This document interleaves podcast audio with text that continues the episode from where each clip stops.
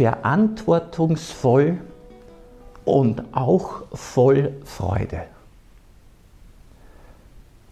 Es heißt, die Welt ist ein Dorf geworden. Das bedeutet, wir sind zusammengerückt. Es ist selbstverständlich geworden, mit der globalen Vernetzung zu leben. Sie ist über Jahrhunderte gewachsen und wird immer spürbarer. Waren und Beiträge aus nah und fern gehören zu unserem Alltag. Dafür sind wir sehr offen. Dieselbe nahe und ferne Welt, der wir so großen Wohlstand verdanken, fordert uns aber auch heraus. Und wir müssen uns herausfordern lassen. Krankheiten, Hunger und Armut, die weit verbreitete geistige und physische Heimatlosigkeit, politische Unruhen, ein grausamer Krieg, ja grausame Kriege, wie wir sie aktuell erleben, der notwendige Klimaschutz und vieles mehr machen uns zu schaffen. Unser eigenes Wohl und Leid sind gebunden an das Wohlergehen aller. Schließlich sind wir zu einer großen Dorfgemeinschaft zusammengewachsen. Wir merken, das verantwortungsvolle Leben ist auch kompliziert geworden. Unser Mitwissen lateinisch conscientia ist Gewissen, nimmt uns auch in die Pflicht. Es stellt sich die Frage, wie gelingt mein Leben in einer Haltung christlicher Solidarität? Jesus verpflichtet mich zur Nächstenliebe. Diese gilt doch auch jenen gegenüber, mit denen ich global vernetzt bin. Wo sind die Grenzen? Jesus sagt aber auch, die Armen habt ihr immer bei euch. Wie dürfen wir diese Worte verstehen? Wann genügt unser Einsatz für die Nächsten? dürfen wir, ohne ein schlechtes Gewissen zu haben, froh sein? Ja, das dürfen und sollen wir. Jesus ist in unsere Welt gekommen, damit seine Freude in uns ist und damit unsere Freude vollkommen wird. Das heißt, dass er auch durch unseren Beitrag alles gut macht und wir diese Freude erleben dürfen. Überall dort, wo Jesus zur Tiefe eines Menschenherzens Zugang findet, wird etwas von seiner Freude verspürt. Diese Freude ist ein untrügliches Zeichen der Gegenwart Gottes genau von dieser Freude, die glaubwürdig und heilsam ist, spricht Dietrich Bonhoeffer. Ich zitiere, wie sollen wir den freudlos und mutlos gewordenen helfen können, wenn wir nicht selbst von Mut und Freude getragen sind?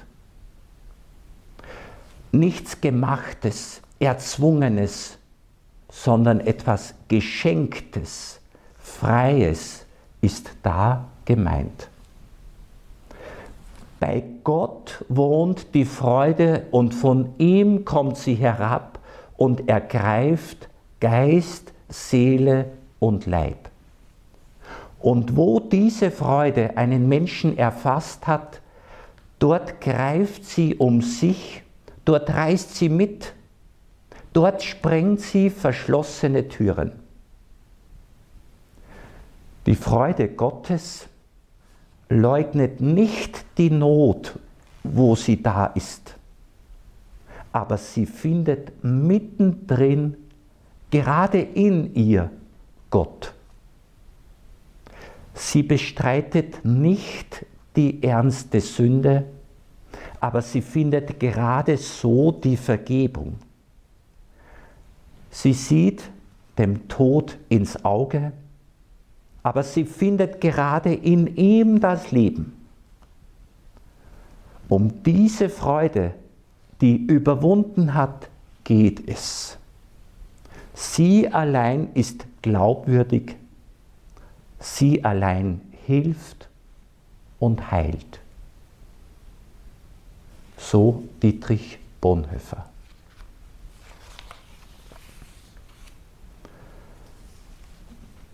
Den Sinn finden oder Sinn geben. Die Frage ist, ob das Leben einen verborgenen Lebenssinn hat, den es zu suchen, zu ergründen, zu verwirklichen gilt, oder ob jeder einzelne Mensch die Aufgabe hat, seinem eigenen Leben erst einen Sinn zu geben. Wenn ja, welchen Sinn? Vor Jahrzehnten erklärte eine Jugendliche, der Sinn des Lebens besteht darin, den Sinn zu suchen. Ein grandioser Gedanke. Bald darauf hörte ich einen Referenten, der meinte, wir müssen den Ereignissen, somit dem Leben, einen Sinn geben. Letzteres war für mich wenig zufriedenstellend. Ich vertrete nämlich die Ansicht, dass Gott uns mit dem Leben kein sinnloses, sondern ein sinnvolles Geschenk gemacht hat. Oder müssen wir ein ursprünglich sinnloses Leben erst sinnvoll machen? Muss Sinnloses erst mit Sinn erfüllt werden? Eigentlich wirken beide Sichtweisen zusammen. Bei der ersten wird ein tieferer Sinn im Herzen aufgespürt, der vom Ewigen ahnen lässt. Heißt es doch, Gott hat die Ewigkeit in ihr Herz hineingelegt, so bei Kohelet. Das erfolgreiche Sinn suchen und frohmachende Sinn finden motivieren einen sinnvollen Lebensvollzug. Hier gilt, wer den Willen Gottes sucht, tut ihn bereits. Entsprechend der zweiten Sichtweise, nämlich das Sinn hineingeben, wird das Leben erst sinnvoll gemacht. Die Kalenderjahre werden mit unzähligen selbstgewählten Inhalten und auferlegten Aufgaben ausgefüllt. Diese Herangehensweise belohnt sich selbst mit Erfolgserlebnissen und dem Gefühl, etwas Sinnvolles zu tun. Darin lauert aber auch die Gefahr des Aktivismus, der Flucht in die Beschäftigung. Wenn Stille und Nichtstun schwer ausgehalten werden, und es auch an krisenfester innerer Freude mangelt, ist es ratsam, in sich zu gehen. zum Lebensgrund zu gehen. Beide Zugänge, sowohl die ausdrückliche Sinnsuche, die idealerweise in Rücksprache mit Gott geschieht, als auch das Handeln, wie es das gesunde menschliche Gespür nahelegt, vereinen sich, sobald sie das Wohlergehen aller im Blick haben. Wir glauben, dass Gott jedem Einzelnen das Leben geschenkt hat und uns durch das Leben führt. Dazu lesen wir bei Edith Stein, wer zur reinen Entfaltung der Individualität hinführen will, der muss zum Vertrauen auf Gottes Vorsehung hinführen und zur Bereitschaft, auf die Zeichen dieser Vorsehung zu achten und ihnen zu folgen. So Edith Stein. Durch das Bejahen des Lebens verwirklichen wir das Herzensanliegen Gottes für uns. Wir erkennen Gottes Führung und Vorsehung nur, wenn wir uns auf sie einlassen.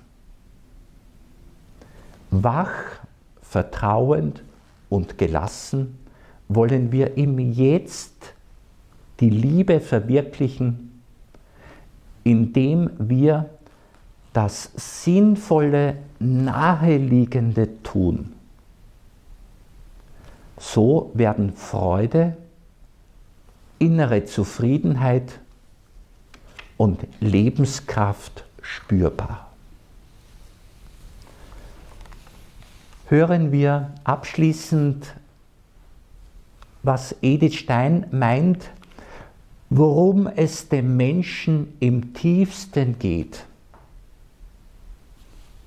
Sie sagt, der Mensch verlangt nach dem immer neuen beschenkt werden mit dem Sein, um das ausschöpfen zu können, was der Augenblick ihm zugleich gibt und nimmt. Was ihm, dem Menschen, Fülle gibt, das will er nicht lassen. Er möchte ohne Ende und Grenzen sein, um es ganz und ohne Ende zu besitzen. Freude ohne Ende, Glück ohne Schatten, Liebe ohne Grenzen, höchst gesteigertes Leben ohne Erschlaffen, kraftvollste Tat, die zugleich vollendete Ruhe und Gelöstheit von allen Spannungen das ist ewige Seligkeit. Das ist das Sein, um das es dem Menschen in seinem Dasein geht.